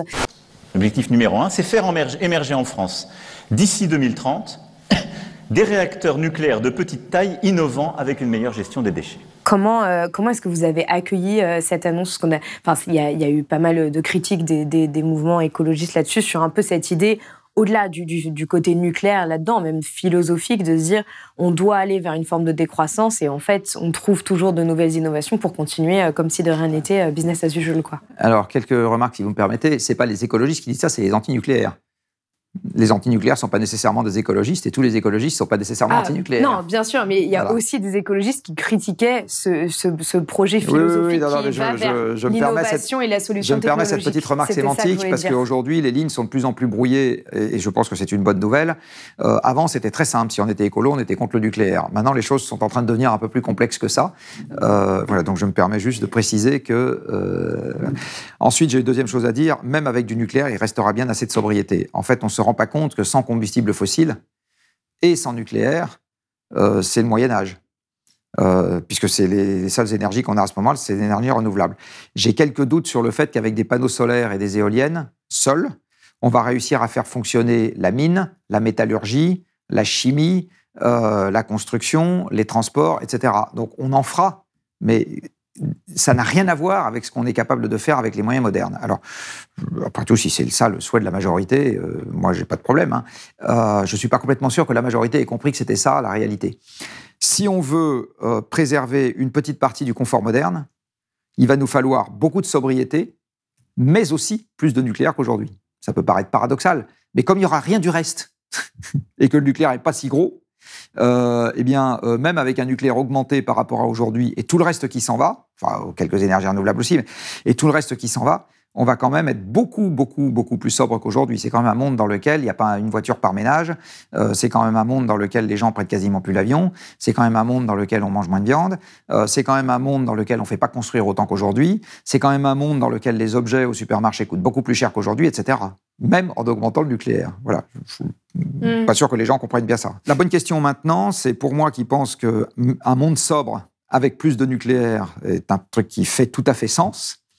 Est-ce que la décision qu'a annoncée Macron est la bonne manière d'aller vers ça? Voilà. Alors là, la réponse, c'est ce qui- ce qu'il a annoncé fait pas de mal, mais ça ne remplace pas la disposition essentielle sur laquelle il a été, euh, euh, je ne sais pas si je dois dire amateur, euh, di- dilettante ou flou, qui est de donner au nucléaire un cadre stable à l'horizon de quelques décennies, parce qu'en fait, la filière a tout à fait les moyens d'investir sur fonds propres à partir du moment où on lui donne un cadre sécurisant sur quelques dizaines d'années. Quand vous avez un cadre qui n'est pas sécurisant sur des objets qui doivent durer 50 ou 100 ans, ce qui se passe, c'est que les gens qui vous fournissent les ressources financières pour fabriquer ces objets vous prêtent à des taux qui sont tellement élevés que ça met la filière en danger à cause des frais financiers qui doivent être payés à ces gens-là. Et je vais vous donner un chiffre pour bien comprendre. Sur un réacteur de type EPR, qui aujourd'hui, allez, mettons que euh, une fois qu'on a fait, euh, qu'on a essuyé les plâtres sur le premier exemplaire, euh, les suivants, on les construise pour à peu près 10 milliards d'euros pièce. Les Chinois le font à 6, mettons que nous, ça soit 10. Si les gens qui vous donnent l'argent, donc les actionnaires et les banquiers, qui vous donnent l'argent pour construire cet EPR, vous fournissent cet argent à condition qu'il soit rémunéré à 10% par an, ça va vous coûter 80 milliards de plus sur la durée de vie de l'EPR que si ces gens-là acceptent que leur argent soit rémunéré 2% par an. Je vais le dire autrement, si c'est l'État qui emprunte sur les marchés aujourd'hui à zéro et qui rajoute la prime de risque de la filière pour, euh, financer des réacteurs à 2%, sur le mégawattheure va coûter entre 40 et 50 euros. Si c'est financé sur le marché à 10%, ça va coûter 150. Et la différence entre les deux, c'est les actionnaires et les banquiers qui raflent la mise. Bon. Donc, si vous voulez éviter à la filière de payer 80 milliards supplémentaires, comme à Hinkley Point, là, en Grande-Bretagne, euh, parce que c'est essentiellement les financiers que vous allez nourrir avec les tarifs subventionnés, Donc là, pour vous, Emmanuel Macron sécurise justement les financements. euh, non, il ne sécurise pas. Il aurait sécurisé la filière s'il avait dit, je j'inscris dans la Constitution, que dans les 40 ans qui viennent, euh, on, on- on va arrêter de dire le nucléaire c'est 70, puis maintenant c'est 50, puis maintenant c'est 30, puis maintenant c'est 40, puis maintenant c'est 80, puis maintenant c'est 25. Voilà. Euh, c'est ça que j'appelle un cadre stable. Mm. Et ça, ça vaut beaucoup plus cher pour la filière que de lui donner un milliard. Euh, toujours pour finir dans les chiffres, euh, la filière en France représente un peu moins de 50 milliards d'euros de chiffre d'affaires par an. Si vous acceptez l'idée que l'effort de R&D de la filière est comme dans toutes les filières industrielles de l'ordre de 5% du chiffre d'affaires, ça veut dire que l'effort de R&D euh, naturel, normal de la filière, c'est 2 milliards et demi par an. Là, il rajoute un milliard sur 10 ans, enfin sur 9 ans. Euh, donc ça fait un peu plus de 100 millions par an. 100 millions sur 2 milliards et demi, bon, toujours bon à prendre, hein, mais vous voyez qu'on n'est pas dans un changement complet d'ordre de grandeur. Et ça n'a rien à voir avec les sommes que j'ai évoquées juste avant, liées à l'insécurité dans laquelle vous plongez la filière, qui là par contre fait exploser ses coûts de manière absolument euh, massive. Après, est-ce que le nucléaire de quatrième génération intéressant, c'est le SMR Oui, bien sûr que ça en fait partie, mais juste avant, Macron avait pris la décision d'arrêter Astrid, qui fait aussi partie du programme de quatrième génération. Alors peut-être que ce n'était pas le meilleur dessin qui soit, peu importe. Donc à six mois d'intervalle ou à huit mois d'intervalle, il dit j'arrête ici, je mets de l'argent là. Euh, pour moi, ça ne fait pas penser à un plan bien conçu. Ça fait penser à quelqu'un qui bricole un peu quand même. D'accord. Euh, mais d'ailleurs, il y, y, a des choses justement qui sont sorties sur le fait que, euh, que ces, ces, petits réacteurs, en fait, ils coûteraient beaucoup plus cher, enfin que, que l'électricité produite par ces réacteurs coûterait beaucoup plus cher que sur les EPR euh, actuels, justement ces petits. Il y a un effet d'échelle. Il y a un effet d'échelle assurément sur les réacteurs. Après, ça dépend parce que les SMR, vous pouvez aussi, comme les piles dans votre lampe torche là, en mettre plusieurs au cul les uns des autres, et à ce moment, ça vous fait un gros réacteur. L'intérêt du SMR, euh, et je ne sais pas, pour être très franc, si, euh, la raison pour laquelle le SMR coûterait plus cher que les gros réacteurs si vous n'en avez qu'un, c'est parce que vous avez tout un tas d'infrastructures fixes qui dépendent assez peu de la puissance du réacteur que vous devez avoir de toute façon dès que vous avez un réacteur nucléaire. Une enceinte sécurisée, euh, une tête de réseau, je sais pas quoi. Enfin, vous avez, si ça se trouve, peut-être plein de trucs qui sont mutualisés dès que vous avez une grosse puissance et qui sont moins mutualisés quand vous avez une petite puissance. Mais vous pouvez faire une grosse puissance avec le SMR. Mais c'est pas c'est pas destiné avant tout à remplacer les réacteurs de puissance en France. Euh, ce qu'a dit Macron, c'est que c'était fait aussi pour l'exportation. Euh, mais l'exportation, je reviens à ce que je disais avant. Euh, à un moment, il faut être capable de manger sa propre nourriture. Donc, euh, quand on dit à la fois on va baisser le nucléaire chez nous parce que c'est pas terrible, mais on va l'exporter chez les autres parce que c'est vachement bien, il y a un moment quand même où le discours est un peu curieux. Quoi. On va on va revenir à ce, à ce volet politique après. J'aimerais juste qu'on on essaie de, de, répondre point par point un peu aux grands risques qui sont mis en, en, avant aujourd'hui. De ce que moi j'ai écouté de, de, vos discours, ce que vous dites, c'est en fait aujourd'hui l'urgence, c'est de mettre en place un certain nombre de transformations dans nos sociétés pour arriver à cette sobriété, euh, mais pas du tout d'arrêter le nucléaire. C'est limite, euh, enfin voilà, qu'il n'y a, pas grand-chose à changer de ce côté-là. Euh, et d'un autre côté, bah, comme vous le disiez, il y a un, certain nombre de personnes qui sont de plus en plus inquiètes du fait qu'on ait des centrales de plus en plus vieillissantes, qu'elles seraient bah, justement en proie aux risques liés à l'augmentation des phénomènes climatiques extrêmes qu'on voit aussi bien en France que dans le monde, etc. vous, vous dites, il n'y a, a, pas de risque, il n'y a pas d'inquiétude à avoir Alors, je vais prendre un parallèle qui vaut ce qui vaut. Mhm. Si vous avez une voiture qui refuse de démarrer, mhm. c'est dangereux pour votre euh, sécurité ou c'est juste ennuyeux parce que vous n'avez pas de voiture? C'est pas dangereux pour votre sécurité, une voiture qui refuse de démarrer. Oui, mais c'est pas vraiment la même chose que le nucléaire. Eh bien, si. Euh, ce que vous avez évoqué, par exemple, sur le refroidissement des centrales, c'est pas dangereux au sens où ça risque de la faire péter, c'est ennuyeux au sens où ça vous obligera éventuellement à la mettre à l'arrêt. Voilà. Donc y a, les gens confondent euh, la disponibilité avec la sécurité.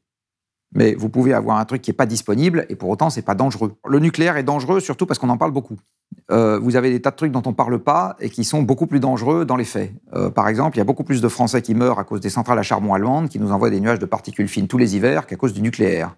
Mmh, Est-ce qu'on en, est-ce qu'on en fait tout un foin dans les médias? Non. Euh, il y a beaucoup plus de gens qui meurent à cause des accidents de voiture qu'à cause du nucléaire. Est-ce que vous avez un mouvement qui s'appelle sortir de la voiture? Parce que c'est dangereux? Non. Est-ce qu'on interdit aux constructeurs de vendre des voitures? Non. Vous avez chaque année quelques centaines de personnes qui meurent noyées dans des piscines. Est-ce qu'on interdit de vendre des piscines? Et est-ce que vous avez une, association qui s'appelle Sortir des piscines? Et est-ce que la presse vous fait un communiqué de... Enfin, est-ce que vous avez un quart de page dans le journal? C'est exactement la même chose. Enfin, là, là, on, peut, on peut avoir des débats de peste Vous avez des enfants? Non. Parce que moi, je peux vous assurer qu'entre un enfant qui meurt à cause d'un accident nucléaire et un enfant qui meurt noyé dans une piscine, je ne vais pas vous expliquer que la deuxième éventualité est beaucoup moins grave que la première. Je m'en fous un peu. Donc, euh, ce que je suis en train de vous dire, c'est qu'il y a un prisme, il y a une loupe grossissante sur le nucléaire qui n'existe pas sur plein d'autres trucs qui sont beaucoup plus dangereux dans la vie de tous les jours. La malbouffe, c'est beaucoup plus dangereux que le nucléaire pour les Français. La cigarette, c'est beaucoup plus dangereux que le nucléaire. La pollution aux particules fines, c'est beaucoup plus dangereux que le nucléaire. Les phytosanitaires, c'est plus emmerdant que le nucléaire. Mais ça n'empêche pas, en fait, de regarder euh, bah, par ailleurs les. Alors, ça n'empêche pas de regarder. Les, externalités négatives liées on au est bien d'accord. On, est, la gestion des déchets radioactifs. On est bien d'accord, mais je dis juste qu'il faut les remettre dans leur contexte. Et aujourd'hui, nous avons des médias qui sont incapables de faire ça. C'est-à-dire que, en gros, l'un des gros problèmes qu'on a avec les médias, c'est que 1 égale 1 million on, est quand même souvent dans le nucléaire avec ça, c'est-à-dire qu'on se fait peur avec des trucs qui ne le justifient pas. Donc oui, il y a des choses auxquelles il faut faire attention. Le risque d'accident nucléaire, il est reconnu par le gouvernement français depuis 2014. Il est, tout à fait, reconnu. Vous avez eu trois accidents majeurs euh, dans le monde en ce qui concerne le nucléaire. Deux ont fait zéro mort. Three Mile Island et Fukushima ont fait zéro mort à cause du surplus de rayonnement. Zéro.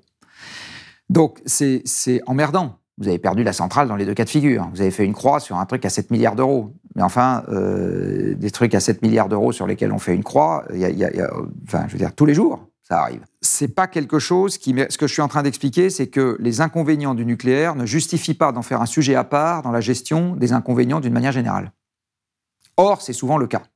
C'est-à-dire que le mot nucléaire suffit à faire sentir à tout le monde de délicieux frissons dans la colonne vertébrale en pensant qu'on parle d'un truc qui est vraiment très au-dessus de tout le reste en ce qui concerne les emmerdements que ça pourrait nous procurer. Si on parle des inconvénients, donc les en ce qui concerne les déchets, les déchets sont produits en toute petite quantité parce que comme je le disais tout à l'heure, le nucléaire est une énergie très dense qui utilise très peu de matière. La totalité des déchets euh, très emmerdants, c'est-à-dire à haute activité et à longue durée de vie qu'on a fait depuis le début du parc nucléaire français, le début, ça tient dans un gymnase ou dans une piscine olympique, comme vous voulez. Enfin, oui, mais ces déchets doivent être ensuite euh, restockés. Euh, re, D'accord, mais c'est tout petit. C'est tout petit. La nature a fait pour nous un stockage géologique profond il y a 2 milliards d'années, au Gabon, à Oclo. Ça a tenu alors que personne s'en est occupé. Donc vous les mettez dans un trou et on les oublie. Ça pose strictement aucun problème oui, mais il y a quand même une question. Enfin, de façon générale, il y a 1,5 million de mètres cubes de déchets euh, radioactifs, pas les plus euh, dangereux qui là, ils sont pas, Ceux-là, ils sont pas très dangereux. Aujourd'hui, en France, il y a 1,5 million et demi de mètres cubes de déchets nucléaires, soit l'équivalent de 4 tours Montparnasse. Heureusement, 90% de ces déchets cesseront d'être radioactifs en l'espace de quelques siècles. Mais les 10% restants, eux, vont rester radioactifs pendant très longtemps, parfois plus de 100 000 ans. Il y a une question de gestion autour de ces déchets. Qu'est-ce qu'on en fait? Est-ce que vous savez combien de déchets emmerdants un Français fait par an? Euh, De déchets nucléaires de haute activité, un, Français fait par an de l'ordre de 2 grammes. Est-ce que vous savez combien de déchets industriels toxiques vous par faites quel biais les Français euh, bah, Par la production électronucléaire. D'accord.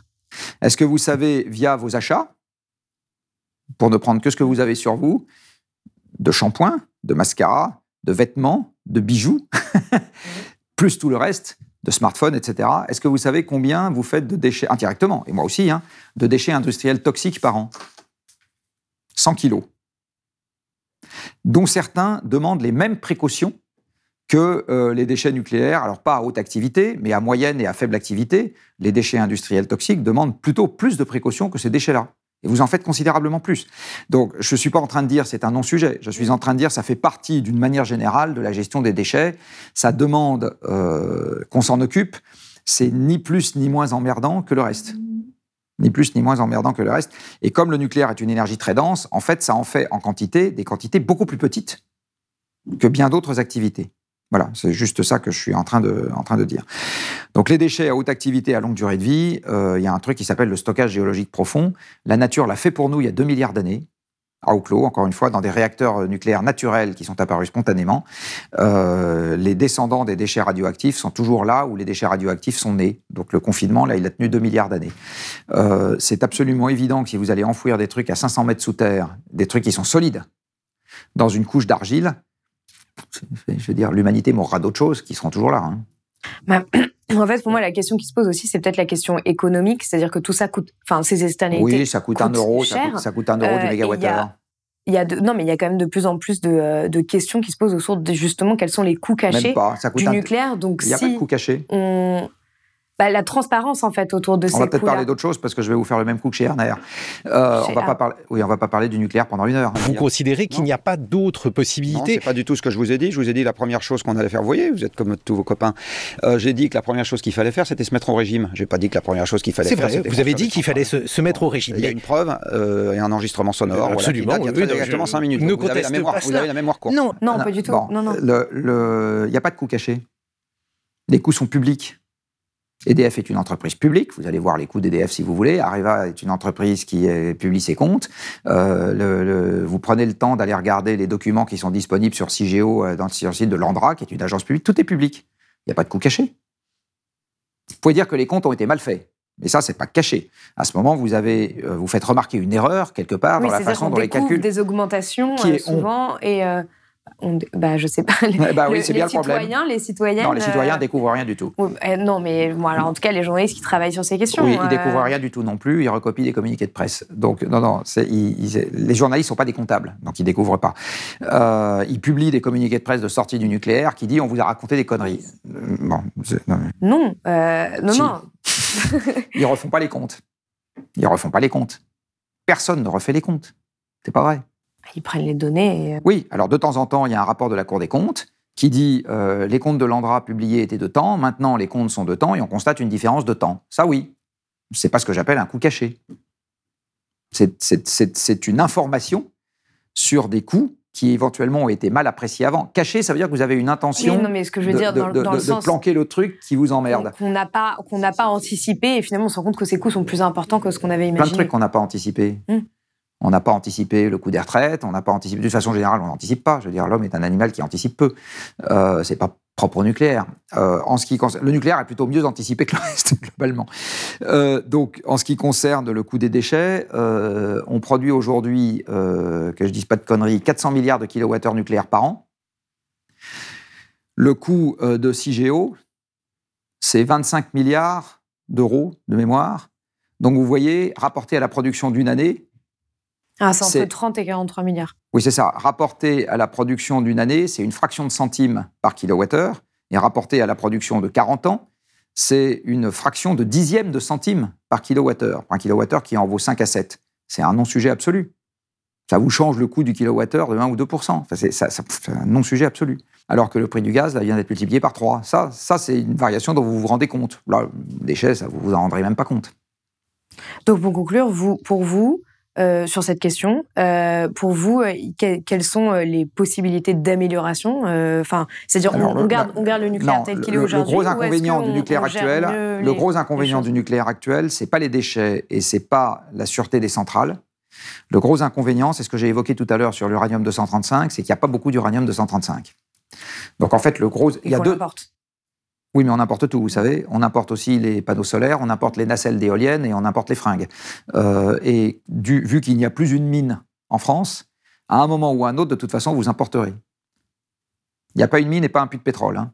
Or, tous les objets que vous voyez autour de vous dans cette salle, euh, ils sont faits en produits issus du pétrole ou issus d'un métal. Donc, de toute façon, à un moment ou à un autre, la France importe la totalité de ce dont elle dépend. La totalité. hein.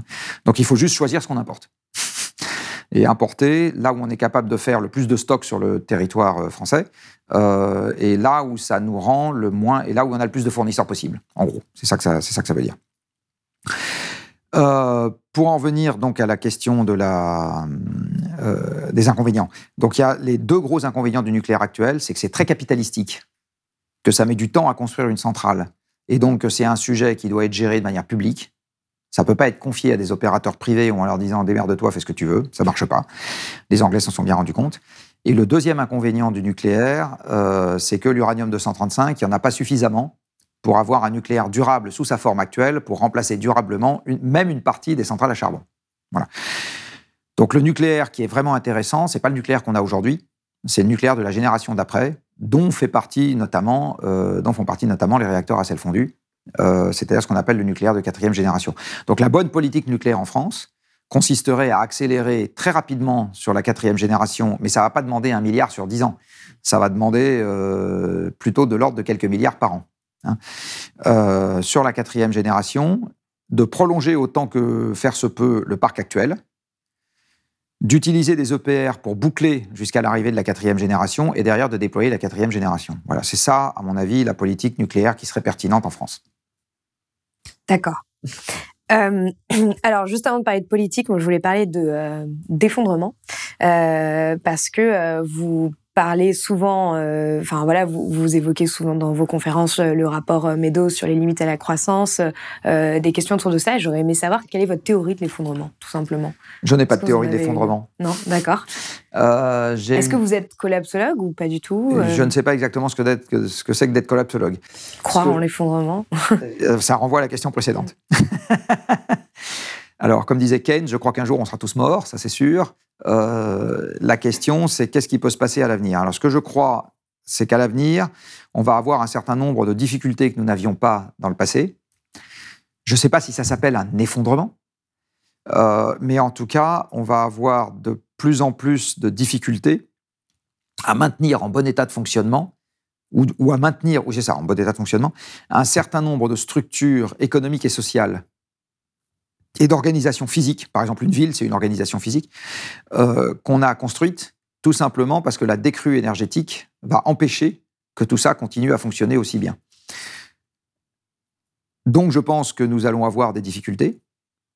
Maintenant, euh, est-ce qu'on appelle effondrement, par exemple, le fait que les retraites deviennent tellement chiches que vous soyez obligé de garder vos parents chez vous? C'est un effondrement C'est pas un effondrement je, ne sais pas. Euh, est-ce qu'on appelle effondrement le fait que les gens partent moins en vacances? Voilà. Est-ce qu'on appelle effondrement le fait que les gens qui étaient euh, dans les lieux où les gens partaient en tourisme fassent autre chose Donc, voilà, je, je, me méfie beaucoup des mots valises. donc, effondrement, je voudrais pas que ça en devienne un. Euh, on comprend bien le concept, euh, on comprend bien que c'est, mais c'est pas une notion qui a un contenu normatif. C'est-à-dire vous et moi, si ça se trouve dans effondrement, on va pas mettre les mêmes échelles de temps, euh, on va pas même, on va pas mettre la même étendue spatiale, on va pas mettre le même degré de gravité. Est-ce que si on arrête d'être en démocratie pour être en dictature avec tout le monde qui mange à sa faim, c'est un effondrement ou c'est pas un effondrement? Bon, bon. Donc il y a plein de trucs sur lesquels on va avoir du mal à. Enfin voilà, on peut en discuter toute la nuit. Je suis pas sûr mm. qu'on arrivera à une définition bien propre, bien carrée à mettre dans le dans, l'encyclopédie là, euh, caractérisant ce que c'est qu'un effondrement. À nouveau, ce que je pense, c'est que nous allons au devant de processus qui sont qui seront difficiles à vivre s'ils ne sont pas anticipés et gérés au mieux. Alors peut-être qu'en étant anticipés et gérés au mieux, ils seront aussi difficiles à vivre. en général, ils sont quand même moins difficiles à vivre. Euh, voilà. Est-ce que ça, ça s'appelle un effondrement? Peut-être. Mm. Euh, voilà. Est-ce que le monde d'aujourd'hui va pouvoir rester le monde d'aujourd'hui pendant très longtemps? Je ne le crois pas. Voilà. C'est peut-être ça aussi qu'on peut appeler un effondrement. Mais ce qui est sûr, c'est qu'il va y avoir des défis à relever et que ces défis se relèveront avec ou sans nous, quelque part, euh, l'éventualité où il se relève sans nous est évidemment une éventualité qui sera beaucoup plus agréable à vivre pour plein de gens. Alors justement, au regard de, ces, de ces défis-là, comment est-ce que euh, vous aujourd'hui vous analysez la politique climatique de, de la France? Est-ce que euh, est-ce qu'on est dans les dans les clous Alors si je suis un peu taquin, je dirais qu'elle est essentiellement inexistante. Mmh. quand on regarde la façon dont elle est faite de déclarations, mais elle n'est pas faite d'actes ou peu d'actes. Alors vous, les actes, où est-ce qu'ils se passent? Les actes se passent dans des opérations du quotidien. Donc, un élu local qui décide, par exemple, d'aménager la voirie. Est-ce que cet élu local qui aménage la voirie, l'essentiel du temps, va se dire ma première préoccupation, c'est le climat, donc je vais euh, rendre la vie compliquée aux voitures pour des raisons climatiques et pas pour des raisons de sécurité à côté de l'école, euh, de, bruit. Parce que vous savez, de temps en temps, euh, on vous met des zones où il ne faut, faut, pas faire de bruit, donc on rouler à petite vitesse, etc. Aujourd'hui, vous avez peu d'élus locaux qui vous disent qu'ils vont aménager la voirie essentiellement pour des raisons euh, climatiques. Ça existe, mais c'est quand même assez rare. Donc les décisions de la vie de tous les jours, quand elles sont prises, elles ne sont pas prises euh, avec une hiérarchie des objectifs. Oui, avec une hiérarchie des objectifs qui fait passer le climat avant tout le reste. En général, le climat, c'est la dernière roue du carrosse. Euh, c'est très très drôle de voir que par exemple dans les opérations d'aménagement, dire qu'on a préservé l'environnement, ça veut dire qu'on s'est contenté de bétonner un hectare sur deux.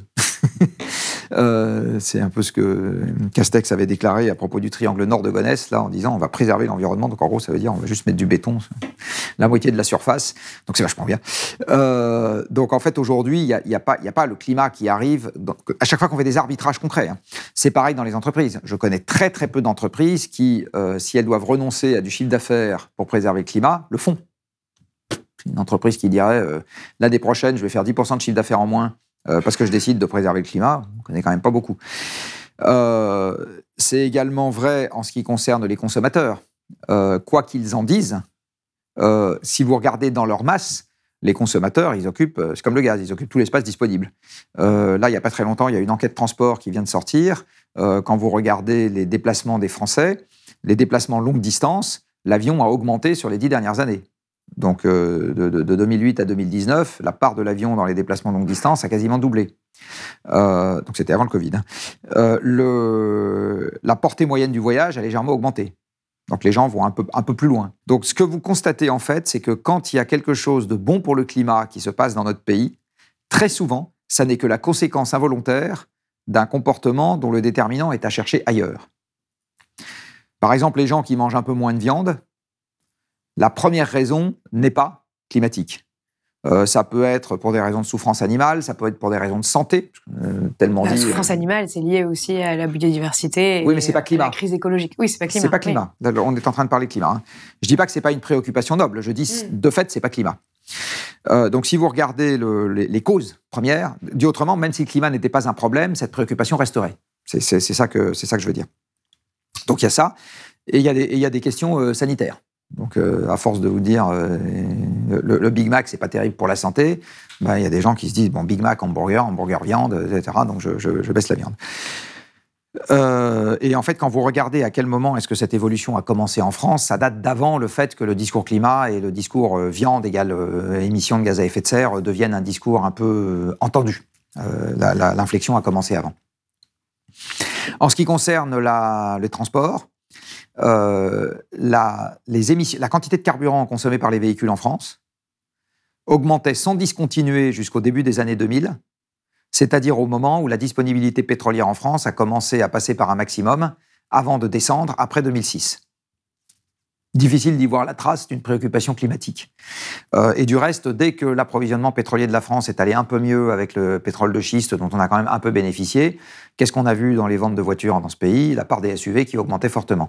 Donc, aujourd'hui, je n'ai pas du tout l'impression que euh, les actes soient là autrement que quand il y a une contrainte ou un bénéfice qui n'a rien à voir avec le climat, qui fait que ça suit au niveau des émissions de gaz à effet de serre.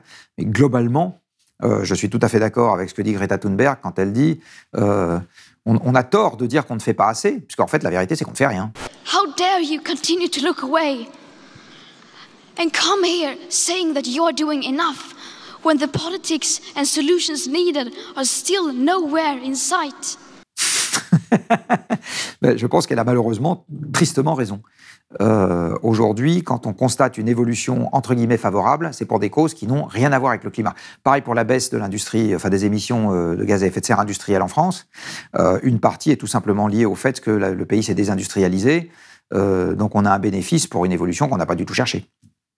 Bah, D'ailleurs, j'ai lu, une- euh, j'ai entendu une, interview de vous dans laquelle vous disiez que vous aviez écrit à l'équipe de Greta Thunberg en lui disant que elle ne devrait pas euh, recevoir, euh, elle ne devrait pas aller voir des, des, des, des politiques qui n'avaient pas lu la littérature scientifique sur les enjeux climatiques. Est-ce que, est-ce que finalement, il n'y a pas aussi ce problème-là aujourd'hui en France d'une, d'un, gouvernement qui n'est pas vraiment conscient des enjeux? Si, bien sûr. Euh, alors, ça n'est pas propre. Est-ce qu'il y a un manque de vision? C'est pas propre au gouvernement. hein. Euh, bien sûr que si. Il y a un problème de compréhension des enjeux à traiter. Alors, il y a un double malentendu et il, a lieu à la fois dans le monde politique et dans le monde médiatique. euh, et dans le monde des entreprises, euh, dans, les trois, c'est de croire que en fait l'environnement est un codicile dont on peut s'occuper en temps utile d'une politique générale qui n'a pas besoin d'en tenir compte. Donc on commence par décider des orientations de politique générale sans en tenir compte, puis à un moment on trouve un ministre de l'Environnement, un directeur du développement durable, et on lui dit tiens, occupe-toi de la partie environnementale de ce truc-là. Alors, pris comme ça, ça peut pas marcher. En fait, pour qu'on fasse des choses de façon orthodoxe, il faut qu'on accepte de mettre la contrainte carbone comme étant une contrainte première, c'est-à-dire qu'en fait, on occupe l'espace de liberté qu'on peut occuper une fois que cette contrainte-là, euh, on l'a mise au bon niveau.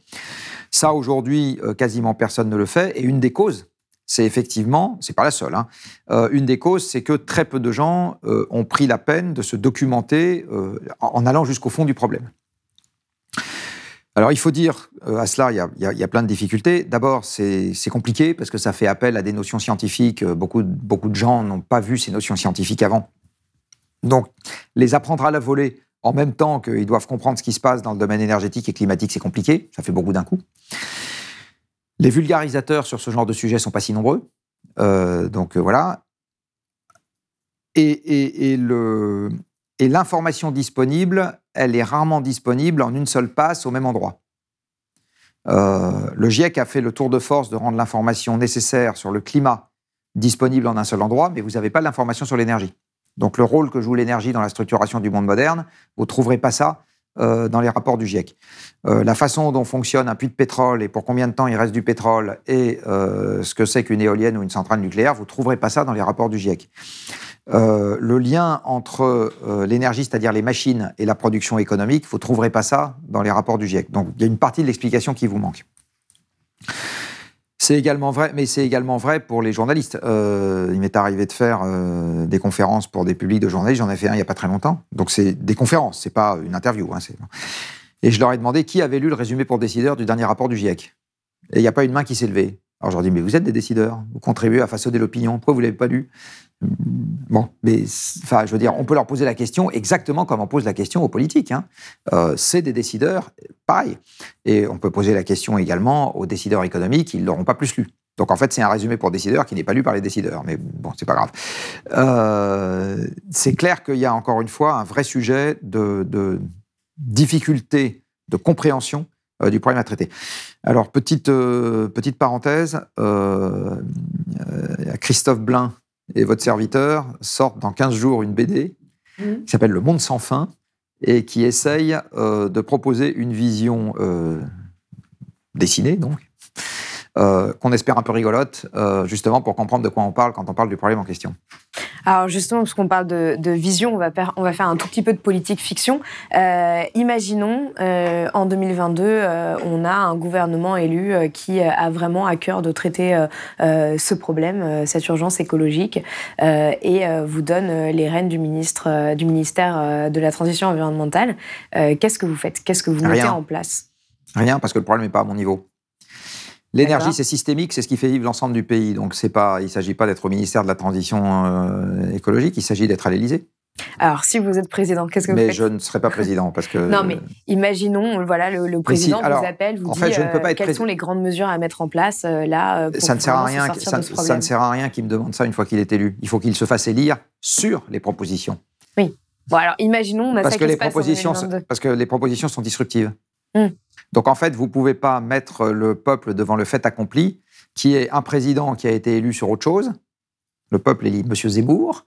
Et puis euh, derrière, euh, Zemmour dit ah bah, écoutez, j'ai une bonne nouvelle pour vous, je vais faire l'exact inverse de ce que je vous ai annoncé. Parce qu'en fait. En fait, je suis un écolo caché. Parce qu'exactement, parce que Jean Covici m'a dit que c'était ça que je devais faire.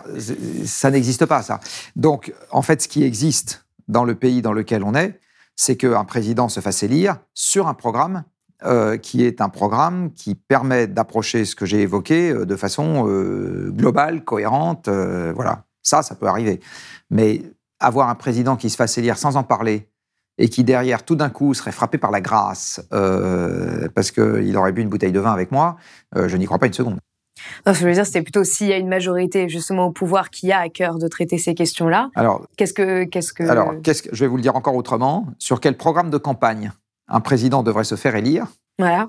Voilà, ça, on peut poser la question comme ça. Euh, pour, Alors, c'est exactement ce qu'on essaye de faire avec le plan de transformation de l'économie française euh, au Shift Project. Hein. C'est exactement ça l'idée. Hein. C'est le plan de campagne euh, qu'on aimerait voir porté par quelqu'un qui a une chance de se faire élire. Ou par tous les gens qui ont une chance de se faire élire, beaucoup mieux. Alors, dans les grandes orientations, là, je vais vous livrer un certain nombre de choses pêle-mêle parce que ça. Il y a un sujet sur l'agriculture euh, sur l'agriculture, en gros, il faut euh, diminuer le cheptel bovin d'un facteur 2. J'ai dit les choses de manière très, très rapide. Euh, et il faut, malgré ce que je viens de dire, faire rentrer plus de monde dans l'agriculture. Ça veut dire que pour les bovins qu'on élèvera toujours, il y aura un cahier des charges qui sera beaucoup plus sympa avec l'environnement, donc pâturage, pas de soja. Voilà.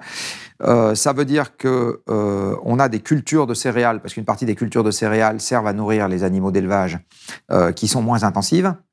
ça veut dire qu'on remet du carbone dans les sols, en ce qui concerne l'agriculture, avec de l'agroforesterie, etc., et qu'on essaye de faire appel à des prédateurs naturels plutôt qu'à des prédateurs chimiques, que sont les phytosanitaires. En ce qui concerne le bâtiment, il faut dégonfler les grosses villes. Alors ça, c'est pas pour le mandat qui vient, c'est pour le siècle qui vient, parce que les grosses villes ne sont pas durables dans un monde à l'énergie contrainte.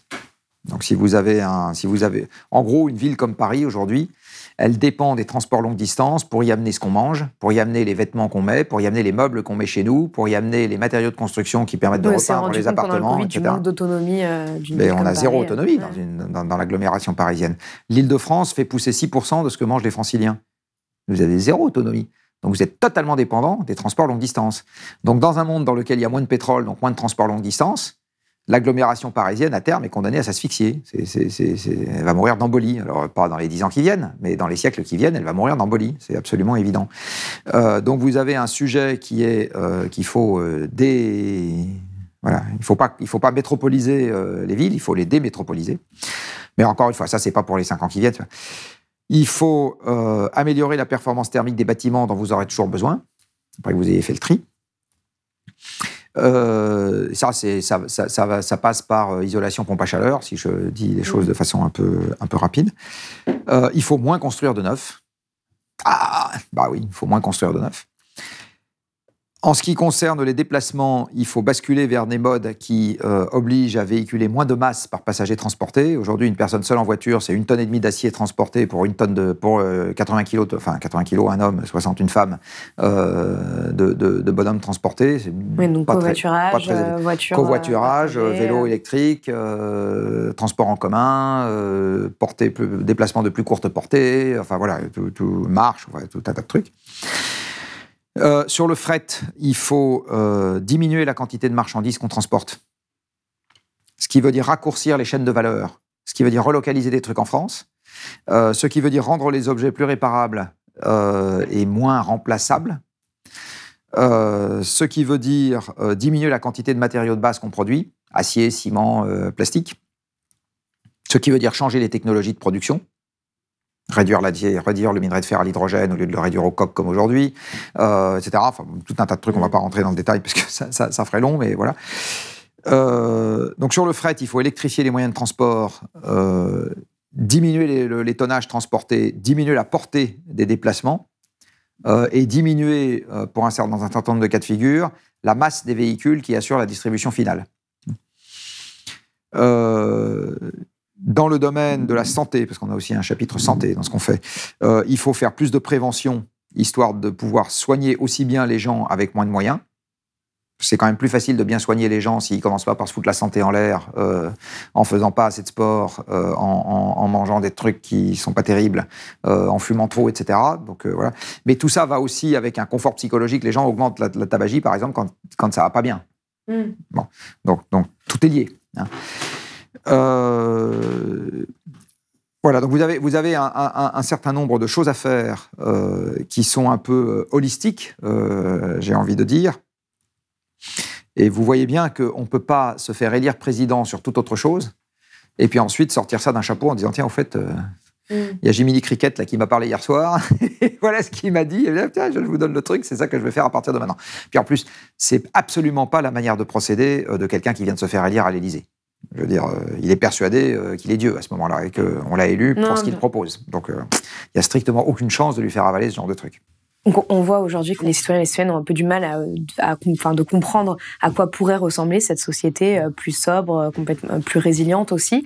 Euh, est-ce que, est-ce que vous pensez qu'on peut y arriver d'une façon démocratique à cette société-là justement? Ben, je l'espère. Je ne sais pas si on va y arriver d'une manière démocratique. Tout ce que je sais, c'est que euh, dans les activités qu'on a au Shift Project, on travaille en ce sens, c'est-à-dire qu'on essaye de faire des propositions qui augmentent la probabilité qu'on y arrive de manière démocratique. Euh, après, euh, malheureusement, l'avenir n'est pas écrit. L'histoire nous enseigne que le risque que ça se passe pas comme ça est significatif. Euh, J'ai pas la réponse. Mais la convention, par exemple, la convention citoyenne pour le climat, dans, euh, dans ce qu'elle a représenté euh, d'espoir démocratique, pour vous, c'est euh, c'est c'est une voie non, mais là- potentielle à suivre pour Là, créer on, du on parle pas de ça. On parle, de la, on parle du fait que le problème non traité crée de la déshérence, que la déshérence porte au pouvoir des gens euh, qui n'ont rien à voir avec le sujet qu'on est en train d'évoquer. Vous savez, les dictateurs sont arrivés au pouvoir de tout temps. Donc, euh, est-ce qu'on va y échapper à l'avenir parce que justement la contraction énergétique, donc physique, prendra les gens au dépourvu? Sans qu'en plus ils comprennent et avec besoin de bouc émissaire, euh, c'est une éventualité malheureusement tout à fait possible. Donc euh, c'est de ça dont je parle. C'est pas de voilà la convention citoyenne pour le climat, c'est quelque chose qui se passe alors que nous sommes encore en démocratie. Oui, mais ce dont je parlais, c'était juste dans, dans un moyen de chercher à avoir du consensus au sein de la société sur des mesures Oui, radicales. plus- c'est beaucoup plus large que ça. C'est beaucoup plus large que ça. Ça passe à, ça passe à nouveau par tout un ensemble de choses, euh, la formation, l'implication. Le, Donc c'est une très bonne initiative, c'est pas ce que je suis en train de dire. Mais euh, il, va falloir que tout le monde à son niveau se forme et s'implique, euh, comme citoyen, comme dans les entreprises, dans, dans- les mouvements politiques, dans les médias, etc. Euh, et il n'y a pas de martingale pour ça. Voilà.